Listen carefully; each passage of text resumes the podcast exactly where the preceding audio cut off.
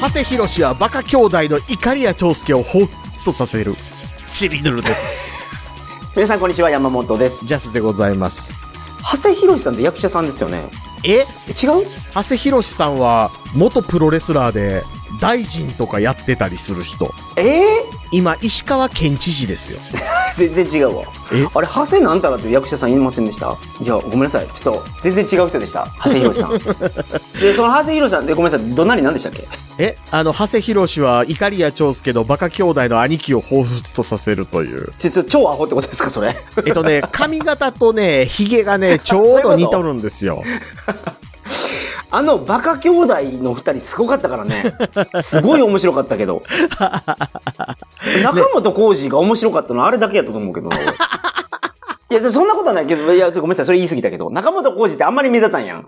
特にあの、志村けん以降にドリフターズを認識してる我々みたいな世代からすると特にそうですよね。はいはいはいはい、うはんい。もちろんあの体操とかで笑い取ってたのもす、素晴らしいけど、うんやっぱ他がもうたま過ぎて、 うん。なんていうの、あの、玉石混合とは言わないよ。でもうん他がすごすぎて光りすぎて、うん。でもそのバカ兄弟はめっちゃおもろかった。うん志村けん加藤茶に比べるとですけど、当たり役としてありましたよね。確実にバカ兄弟。うんうん、バカ兄弟でしょ、うんあ中本浩二にぴったりハマっ てた。うん。なんねえねえ、兄ちゃん兄ちゃんってやつ。そう。 すげえな、兄ちゃん雷様はうん、あれやもんね、高木ブーやないですか。うん。あれは割とこう、どうですか、ロローテンションなコントじゃないですか。うんうんうんうん。うんあ、確かにそ、そういえば全然違いますよね。ううん、長谷博士さん知らないですか写真見ました。うん。プロレスラーやったですね、この人。そう、日本のハルク・ホーガンですよ。 そうなの うん。黄色いパンツでね、黄色に青いラインが入ったパンツでね、ジャイアントスイングやってた。うーん。うん。うん。清涼高校なんや。あ本田さんと一緒ですね。あーあ、この人だからあのーレスリング畑の人ですよ。あ、なるほど。アマレスから来て。アマレスから来て。で、あのーうん佐々木健介と長谷博士が新日本プロレスの、まあ言ったら、教官役やった時代があったみたいな感じ。はいはいはいはい。いや、僕プロレス知らんけど、この人の顔見たことあるからな、プロレスラーとしての。うんだ。から結構有名なレスラーやったんじゃないですか、こそのう、人。僕ね、結構ね、あの、レスラーの時は大好きで、長谷博士。うんで、、あの、もともとね、あの、レスラーになる前に国語教員の免許とか持ってたりとかして、うん。まあ、いたらレスラーの中では頭いいっていう扱いあって、で、はあは途あ中であの、え、高見千佳と結婚したんかなはいはいはいはい。高見千佳っていうとね、あの、山本さんにわかりやすく言うと、ターボレンジャーの先生です。 めっちゃわかりやすい。 うん。あの、女の先生いたじゃないですか。はいはいはい。えターボレンジャーは高校生で、うん。車乗り回してたやつですよね。そうです、そうです、そうです。うんあの、わかりました。僕誰と間違えてたか。え誰 布施博士と間違えてました。 一文字違いで大違い。ほんま、ちょほんまに全然違うかったわ。 長谷博士さんは少年院出てないですからね。いやじゃあ、布施博さんは出てるんですか不正広さんは出たとか出ないとか。なるほど。うん。まあ、そういう噂が。うん。なるほど。そすごい、今回のその怒鳴りもですねう。、うん。。我々にいろいろな考察をさせてくれるいい怒鳴りでしたね うんどなたの怒鳴りでしたあ、かこれはですね、あの、浅立智則さんです。す。ああ、はいなるほど。はい元気でよろし い。この人ひどいなと思ったのは、あの、坂口智則の発生でって書いてありました。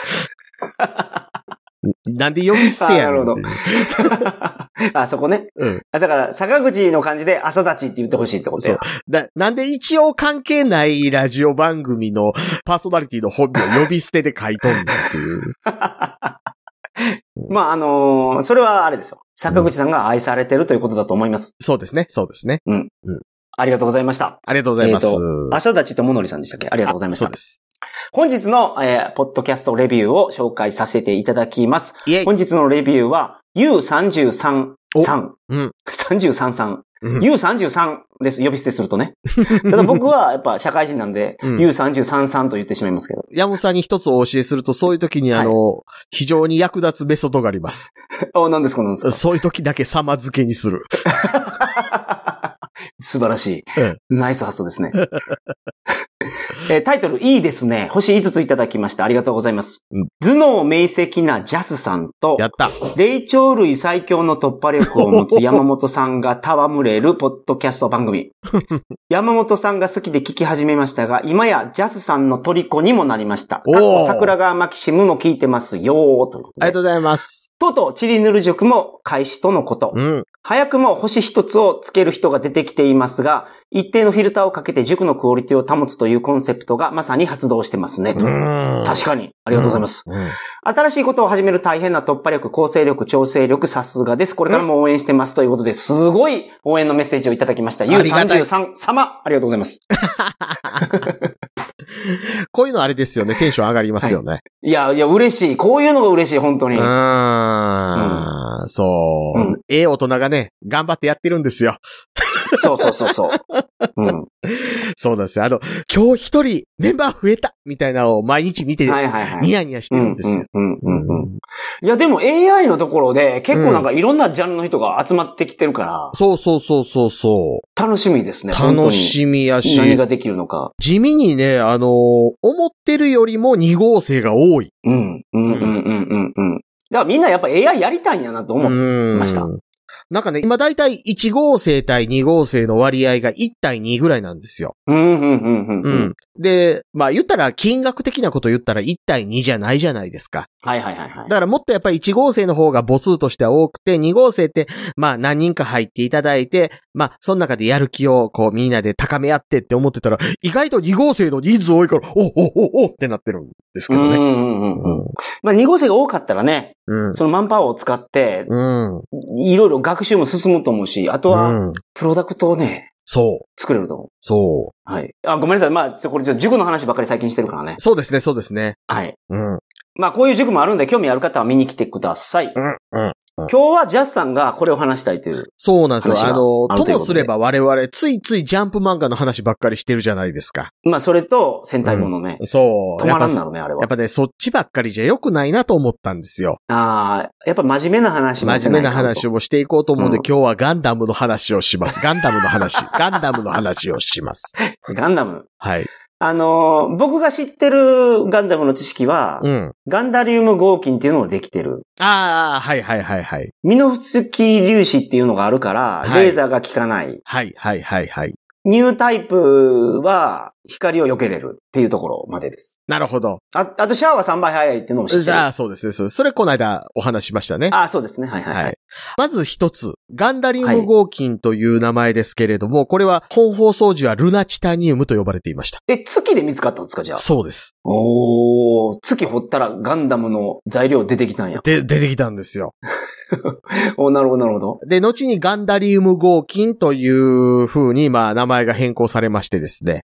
で、さらにその、えー生成の制度によってですね、のえっ、と、コードが変わるということで、ガンダリウムアルファと、最初のルナチタニウムは呼ばれると。えー、なるほど、なるほど。はい。後に、その、ゼータガンダムなどの時代に至っては、ガンダリウムガンマとか言われることになるというですね。え、それガンダリウムになんか混ぜてるってこと鉛とか。あ、いやい鉄とや、かあ、の、それはもう完全にあの、生成の方法によって、あーまあ特殊な金属なんですね、やっぱり。ううん、ん、クオリティが上がっていったというところですね。うん、うん、うん。ガンダリウム合金と、うん。キャプテンアメリカの 盾の金属どっちがキロあたり高そうですかえ、あれ、キャプテンアメリカの盾何でしたっけえっと、なビんか。グラニウムあ、そうそうそう。ワガンダかなんかにあるんですよね。うんうんうんうん。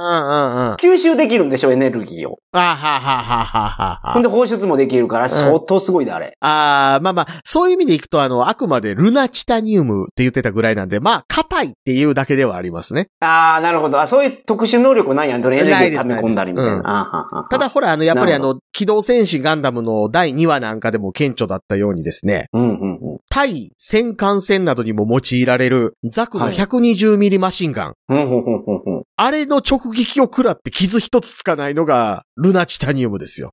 それがよくわからんけどね。 要はあの まあなんか、まあ、とりあえず硬いってことですかそうです。あの、だってあの、戦艦撃つときにダダダダってやったら、あの、開いてたあの、ザクのマシンガンで、割と近い距離で直撃食らってガンダム無傷ですよ。うん。その、敵のレーザーライフルっていうのビームライフルあれ、ビームライフルうん。に撃たれると、やっぱりガンダムもダメそれは。えっ、とね、直撃すると えーそこを説明しますと、あの、ジオン軍はそもそもあの、うんビームライフルの小型化に成功するのはゲルググの登場を待つ必要があるんですね。なるほど、なるほど。うん。はいはいはいはい。それまでは、あの、ジオン広告の兵器のビーム兵器っていうのは、うんうんうんえー戦艦とか巡洋艦とかの主砲クラスのはいはいはいはい。武器だったわけです。あ、そうなんですか。じゃあもうみんな切り替わる感じ、切りかかったり、あと、バズーカーとかで、あの、実体弾で撃つ。あーははははは、ん。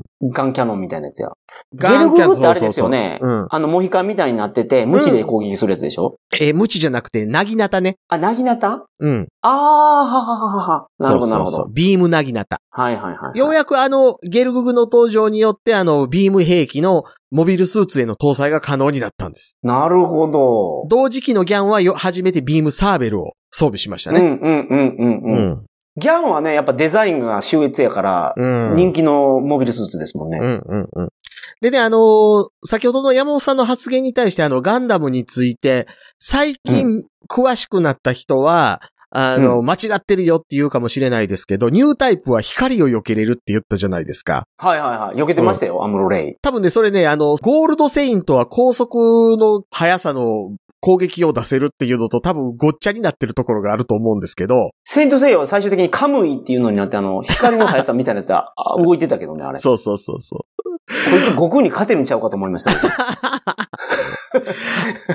ビームライフルは、はいはいはい。えー、一応最終的に光の速さではないんですよ。えおーなるほど、なるほど。うん。あれは、あの、高熱化したメガ粒子と呼ばれるものをうん。加速させて射出してるだけなので、別に光を打ってるわけではないんですね。なるほど。だから避けれるんや。そう、あれ、レなるほどーザーじゃななるいんですよ。ほどはあ、はあはあはあはあ、そうか、ビームライフルって言ってるもんね。そう。たレーザーだ、光線って言ってないもたんね。だ、ただね。ね、あの、山本さんの言ってることもあながち間違ってないのは、はい。えっ、と、小説なんかを読むと、ビームライフルうんは亜高速だって書いてあるんですよ。おー、うなるほど、なるほど。なので、あの、ニュータイプが、その亜高速の攻撃を避けれるって、おかしいじゃないですか。うんだって、撃った瞬間当たるのが亜高速じゃないですか。うん、うん、うん、うん、うん。っってことは、ニュータイプは、撃とうとしてる挙動を読んで先に避け出してるんですよ。うーん、うん、なるほど。うんだからもう先が読めるんや。そうです。あの、ニュータイプっていうのは、言ったら、他人と感情とか、うん思考というものを共有できる人類のことなので、あ、そういうことなのニュータイプって。そうです。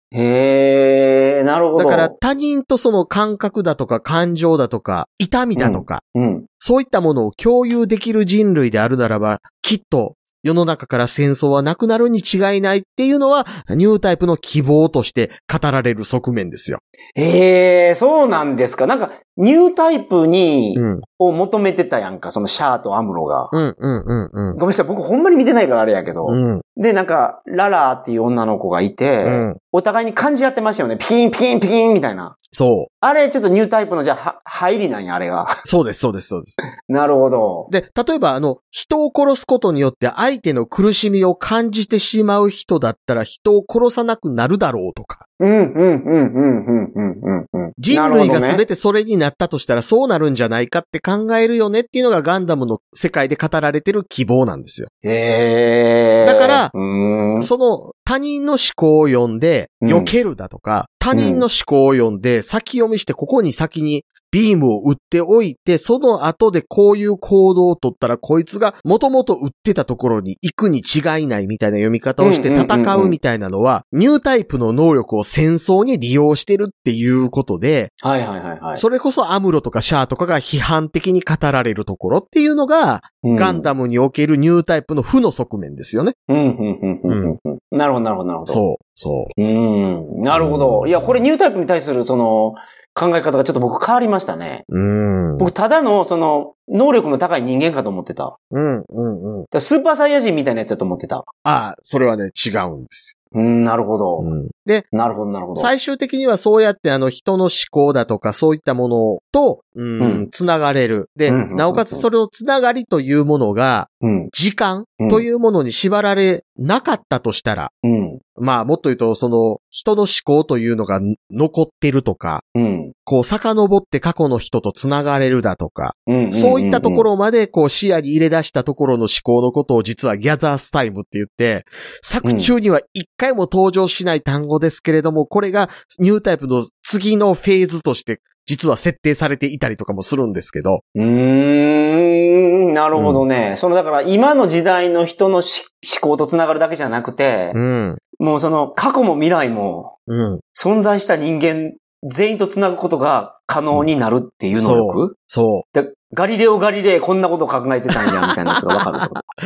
まあもっとその、どう ですか、あの、死んだ人たちっていうところとのつながりっていうのは、もっと子というものが漠然としてそうですけどね。どういうことですかうーん。ああ、だからガリレオ・ガリレイ探そうと思ってもなかなか見つからないってこと、うん。い死んだ人いっぱいいるからそうそうそうそうそうそう。ああ、なるほど、なるほど。うん。まあ、ちなみにだから、ララースーンが死んだ時のセリフは、あうあ、ん時が見えるって言って死んでいきましたからね。ええー、じゃあ、それになったんや、死ぬ瞬間に。うん。うーん、なるほど。そう。チャガンンダス、ムチャのン話をス。なぜしてるかっていうと。その話をしたいんじゃなくて、僕が今回横浜にあるガンダムを見てきたよっていう話をしたいんですよ。ガンダムはお台場にあるんじゃないんですか見に行ったことありますよ、僕。お台場にあるやつって RX0 でしょ今。うーん。RX0 なのあれ。え、山本さん見に行った時って、どんなガンダムでしたあの、アムロ乗ってたやつでしたええ いや、操縦席はなかったよ。え、赤白青でした赤白青じゃない赤白青でしょ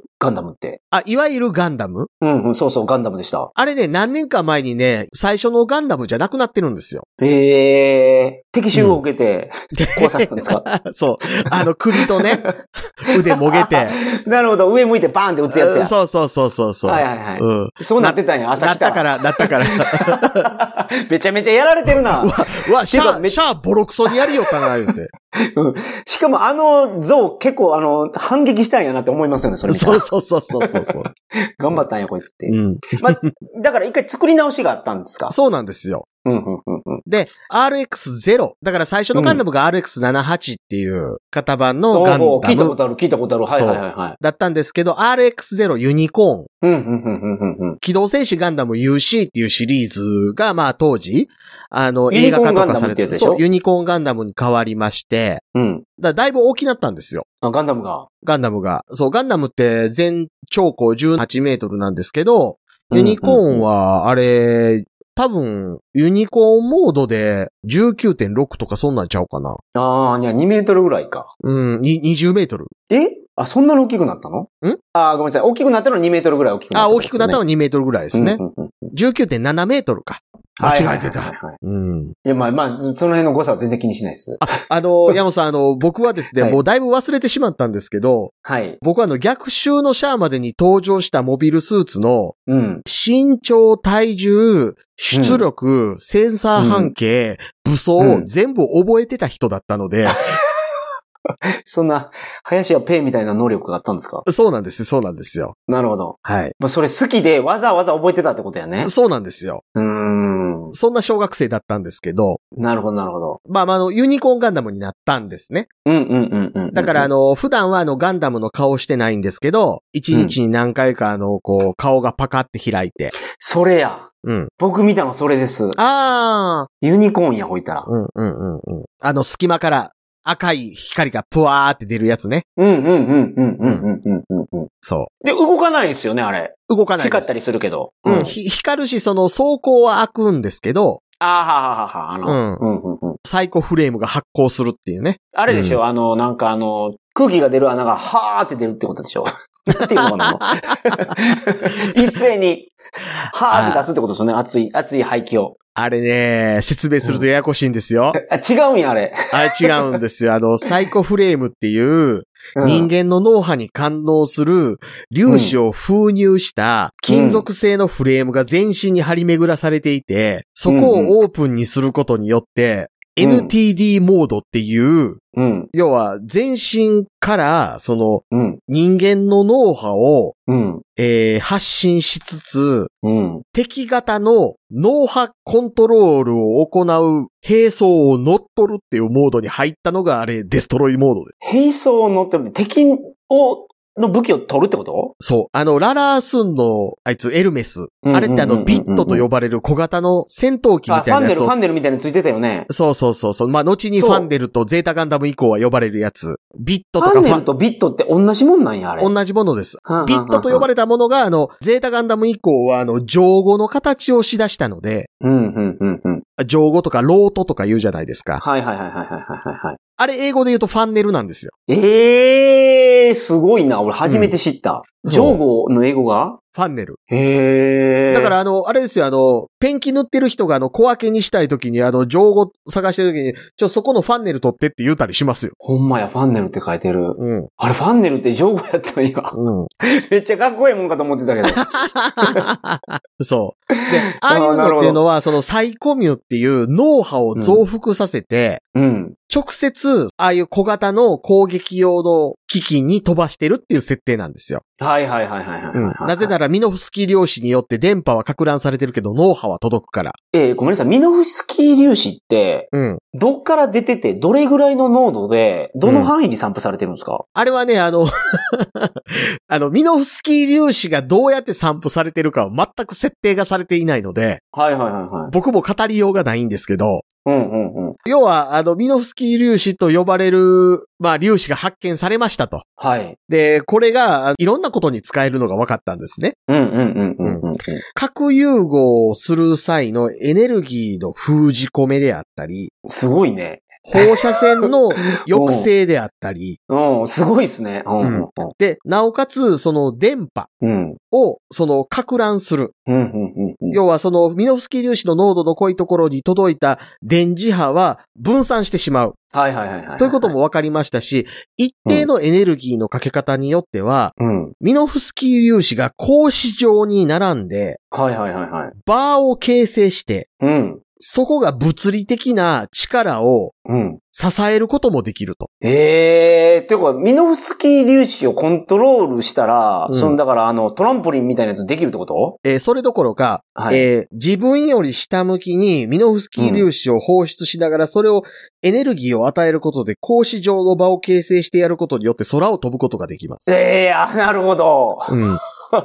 なるほど、なるほど。はいはいはいはい。はいそれを連続でやるんですね。すごいスピードで。そうです。うんだってうんうんうんだからホワイトベースは空を浮かんでるんです。え、それで飛んでんのあれ。そああ、なるほど。う。ミノフスキークラフトと呼ばれる技術です。え、じゃあ、ミノフスキー粒子っていうのを発見して、これすごい使えるってことになったから、うん。それをコントロールするために、どっかからもうめちゃめちゃ巻いてるってことですね。そうです。世界中。中に。世界中で巻いてます。モビルスーツの周りだけにまとまりついてるもんじゃないんや。ミノフスキそーうで粒す、そ子うでっすそうでて。す。そうです。なるほど。世界中にもすでにあるんや。そう、もともと普遍的に存在していて、なおかつ、これもう一つ言われてるのは、えー物理学の大統一理論を形成することになったと。うん、どういうことですか、えーなんかそ、の、ダークマターっていうのがあるやんか。うん。宇宙が拡張していく、縮ってますけど、今すごいスピードで。はいはい。で、その拡張するエネルギーがどこにあるかわからないと。はい。未だ人類が観測できてないと。はい。で、このスピードで広がっていくのであれば、こういうのがあるはずや、人間はか観測できてないけどね、とはい。はい。いうのがそのダークマターとか、そういうダークエネルギーとか言われる言い方されてるんです。最新の物理学で。はい。そういうことというよりは、むしろあれですよ。強い力、弱い力、重力、電磁力っていう言い方のうん方方あるじゃないですか。はいはいはいはいはい。あれの、要はこの4種類っていうのは統一できないから4つに分かれてるわけじゃないですか。うんうんうんうん。あの、それぞぞれ別個のもんだと。れ。はい、そうですよね。うんこれを統一するのがミノフスキー粒子だっていう言われ方をガンダム世界ではされてます。なるほど、なるほど。うんうんうんん。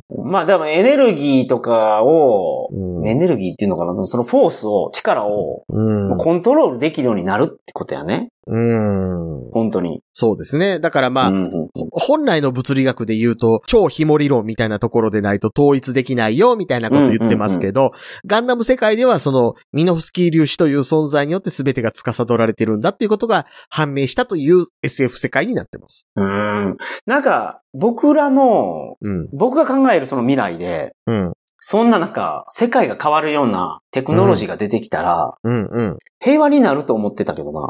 あー、うんうんうんうん。うん。だからイそうンターネットみたいなぎ、すごいのが出てきたじゃないですか、僕らが生きてる間に。うん、で、今 AI が出てきてるけど、うん。これのもっとすごいインパクトが来てるってことですよね。ミノフスキー粒子の発見っていうのは。そうですね、そうですね。なおかつ、うん。その宇宙空間にあの言ったら大都市を何百何千と形成するだけの技術力もあり、うんうんうんうん。そこに何十億何百億という人間を送り込むだけの力もある状態で、はいはいはいはいはいはい。それ、が80年ほど進んだ上で起こっているのが一年戦争っていう世界なんですうよ。ーん、なるほど。うん、だからその時代になってくると、その地球に住むことそのものがステータスになっていたりとか。はいはいはいはいはい。うはいんあ、そうかそうか。うん。そうそうそうそう。すなごるいほな。どね。 山本さんのその一個一個思った疑問に答えるようにガンダム世界が形成されてますね。すごい勉強になりますわ、ガンダムのこと。全然知らないから。 あとあの、パッと言われてパッと答えれるガンダうムん。のレベルが多分ね、あの、ほら、あるじゃないですか、いろんなところでガンダム語る人。うんうんうんうんうん。あの、それとは団地です。ということえ、いや、世の中にはほら、あの、ガンダム専門とするポッドキャストとら、やらも あーなう、いるほどくつかあるようですけど、あはーいはいこの人たちガンダムあんまり知らんなーって思いながら僕たまに聞いたりするぐらいなんで。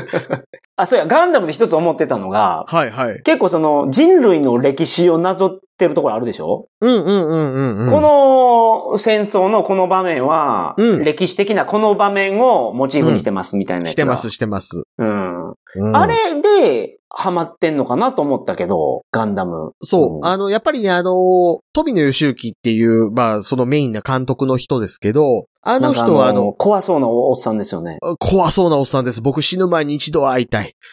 ああ、 なるほど、なるほど。あ、そうか。あなるほど。一度は会話をしたい。うん、ふんふんっていう憧れの方なんですね。憧れの人ですけど。え、伊集院さんとどっちか。 ああ どっちも。どっちかです。 どっちかどっちかです。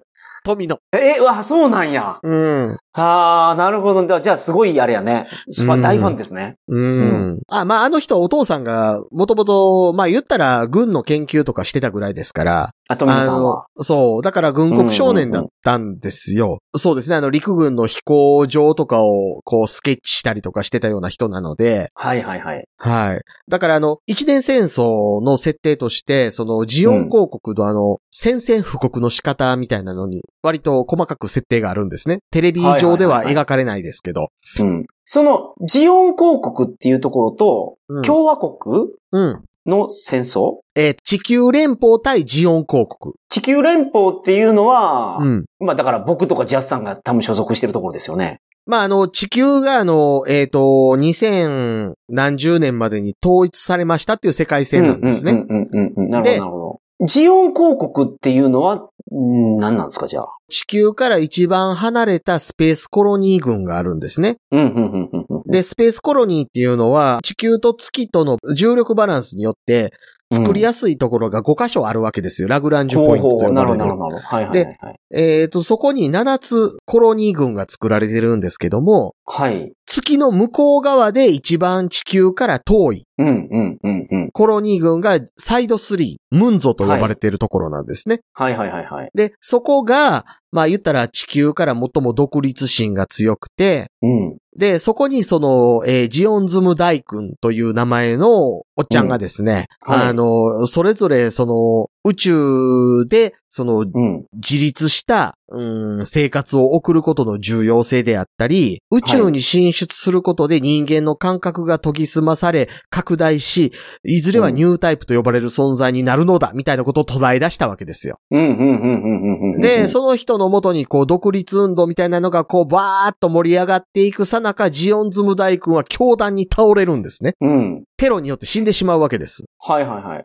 で、そのジオンズム大君のパートナーであったデギン・ソドザビーっていう人が、うんうんうんうんその後の独立運動を率いて、地球連邦からの完全独立を図って、ジオン公国というのを作って。なるほど。え、そのザビ家っていうのがいたじゃないですか。はいはいはいはい。なんかすごい大事な。それはだから昔からいる貴族で、あそれが、その地球の裏のコロニーにいたから、うん。そこの貴族が国作ったみたいなことえー、というよりは、その、うーまあ、サイド3の中の、その派閥みたいなもののトップですよね。はいはいはいはいはい、はいうんなるほど。そのジオンズム大君の一番のパートナーだった人がデギンソドザビなので、その人がその後釜に座ったという。うん。それは今の世界の情勢で言うと、うん。どの国を表してるとかあるんですかうん。例えば今の中国のことですとか、今のロシアのことですみたいな。そういう意味でいくと、あの、富野義行の頭にあったのは、うん。その頃まだ建国から間がなかったイスラエルは想定してたと思います。なるほど。うん。だからね、あの、どこかで、その、ジオン公国っていうのを、ユダヤうんとつなげて描いてる部分っていうのはあって、なるほどね。はいはいはいはい。途中でね、うんあ、の、デギンの息子でギレンっていうのがいるわけですよ。はいはいはい。ギレンザビーじゃないギレンザあれ違ビう。ギレンあ、そザうでビし。ょうん。そうん。うんギレンザビがね、あの、こう、ちょっと暴走してるっていうのをデギンザビが止めようとする場面があるんですね。はいはいはいはい。まあ、お前なんかこう、独裁的なことをやりすぎだと、うん。いうことを言おうとして、うん。貴公アドルフ・ヒットラーを知っているかって言うんですよ。うん。うん。うん。うんだから、あの、ギレンが、ヒットラー中世紀の人物ですなと。うん。うん。うんだからもう、ガンダムの世界では、ヒットラーって中世紀の人なんですよ。ああ、その、だから未来の話やからってことそう、我々にとっての中世ぐらいの人なんですうよ。ん。うん。うん。うん。うんなるほどなるほど。うん。で、最終的にお前は、あの、ヒットラーよりも程度の低いことをやってるって言って、うん。貴公はそのヒットラーの尻尾だなって言うんですよ。はいはいはいはいはいはい。で、その、ギレンは、あの、ヒットラーの尻尾の戦いぶりご覧に入れてみせましょうとか言って、うん話がうんうん通じなかったみたいなシーンがあるんですけど、はい。これはユダヤ人がユダヤ人の息子に対して、お前はヒットラーの尻尾みたいな行動をとってるぞっていうすごい皮肉なんですよ。え、ヒットラーはユダヤ人を迫害してたでしょそで、その迫害されてたユダヤ人のう。息人子ユダヤ人の親子同士の会話でヒットラーに例えて息子を諌めてるんですよ。なるほど。うん。なるほど。まあ、それは、まあ僕らの感覚からするとちょっとなんかすごい質やけどね。うん。うん。そう。そそうのユダヤ人がってことでしょそうそうそう。ユダヤ人が自分の兄弟を諌めるために、ヒットラーを出してて、うん息子ね、息子、長おあ男。息子長か男。長男を諌めるためにヒットラーを出して、おヒットラーの尻尾やって言ってるわけでしょそうユダヤ人の息子に対して。ヒットラーどころでもないんですよ。ヒットラーの尻尾なんですよ。なるほど、なるほど。はいはいはい、そうそうはい。まあそういう皮肉を言ってるけど、うん。息子は、じゃああの、パパ見といてねって言って出ていったってことなんか嫌味言うとんな、ぐらい。ああ、なるほど、なるほど、なるほど。うん。うん、映画な、映画なと。そうわ。しが今から倒すがなと。いう感じで出ていくんですね。なるほど、なるほど。うんそうなんだからこういうのも、うん。まあ、たくさんの教養があったら多分ガンダムっていうのは楽しめるところがいっぱいあるってことですね。そうですね。うん。そそういうのがなければ、そのもう、わからないじゃないですか、そういうのって。う。で、なおかつもうガンダムの長年の積み重ねがあるわけじゃないですか。うん、うん、うん、うん、うん、うん。 1979年からの。はいはいはいはい。うん。燃え上がったわけですもんね、これね。そう、そう。で、その状態 で、そう、はいそ。はいうこれこのままいきますえーいや、これね、うん。